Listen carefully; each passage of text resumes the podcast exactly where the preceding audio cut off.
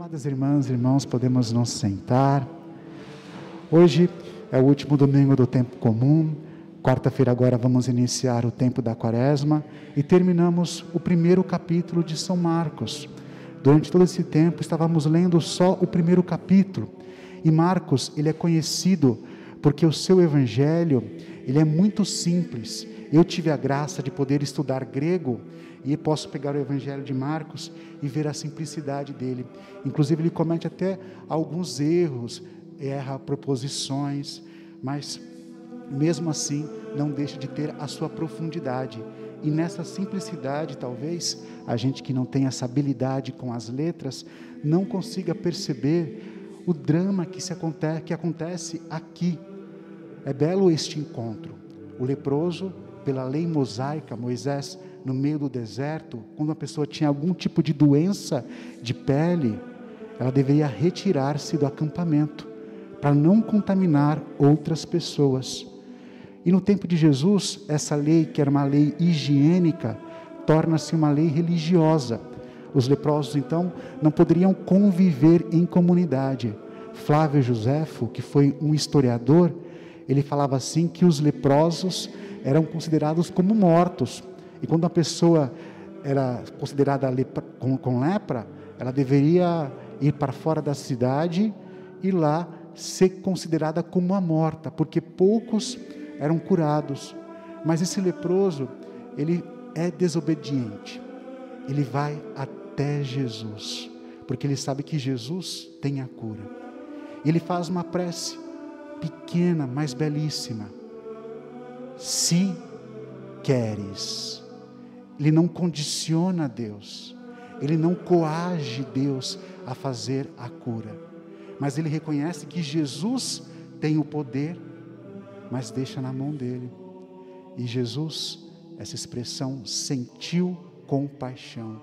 Em grego é um verbo só, e é usado mais uma vez em Marcos, quando Jesus viu que o seu povo estava com fome, sentiu compaixão. É bom estudar grego, né? Hoje nós cantamos pedindo perdão a Deus em grego. Kyrie eleison é uma, oração grega. Senhor, tem de piedade de nós. E Jesus se compadece dele. Jesus estende a sua mão e o cura. Talvez aqui a gente não consiga perceber a grandeza desse encontro e a contradição. Jesus é o Todo-Poderoso, a palavra de Deus, é Deus de Deus, luz da luz, e o miserável leproso, o leproso que é rejeitado pela sociedade, o leproso que é dado como morto. E esses dois têm um encontro, e é o mesmo encontro que nós temos com Deus. Todos nós somos pecadores, todos nós erramos, todos nós somos fracos, mas Deus está aberto se nós o procurarmos, e Deus pode nos curar muito mais do que da lepra física e de outros males que, que Deus queremos que Deus nos livre, Deus pode fazer algo muito maior do que isso, que é perdoar os teus pecados. E o salmo de hoje fala isso. Que alegria ter os pecados perdoados.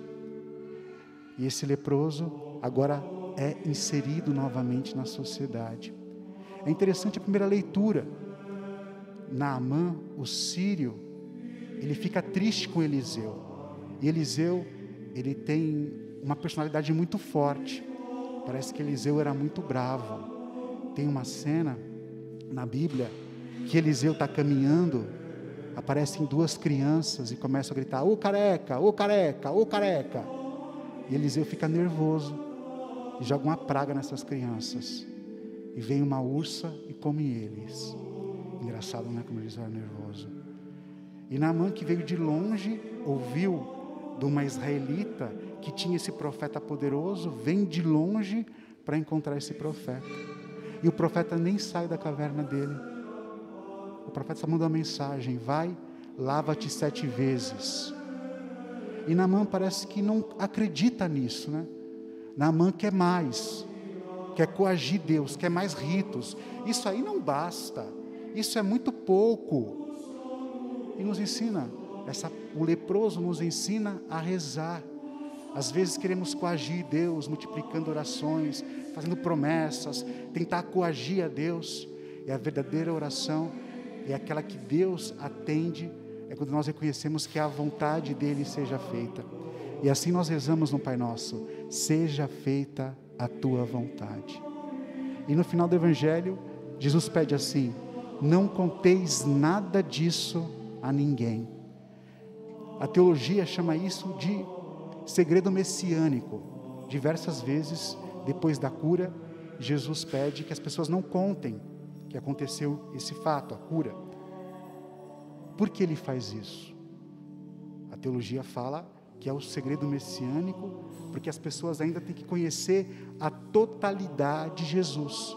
É necessário não conhecer somente a face milagrosa de Jesus, mas também conhecer a sua cruz.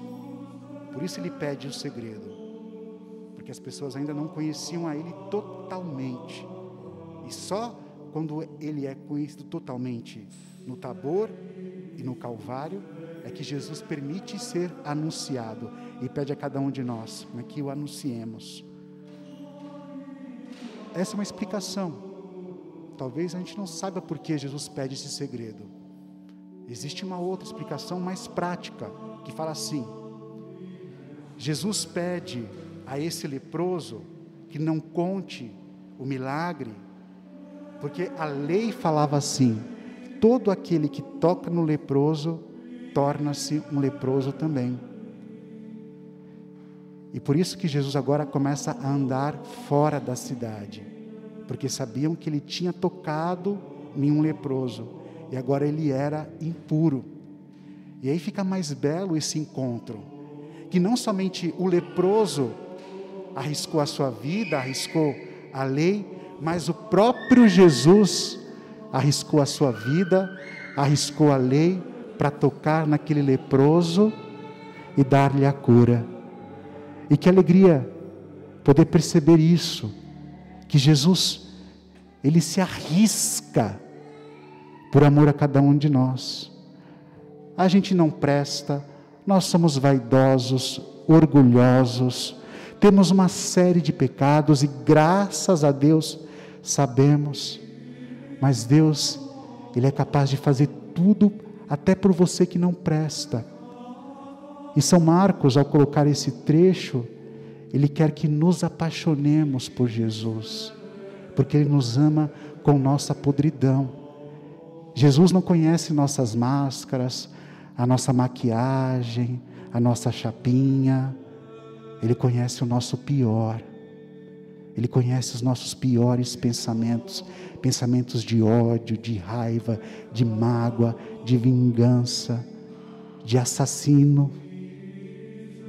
Mas Jesus nos ama mesmo assim. Esse Jesus é capaz de fazer tudo por cada um de nós. Que hoje, ao terminar este tempo comum, possamos reafirmar esse amor por Jesus e nos deixar apaixonar por Ele. Louvado seja nosso Senhor Jesus Cristo.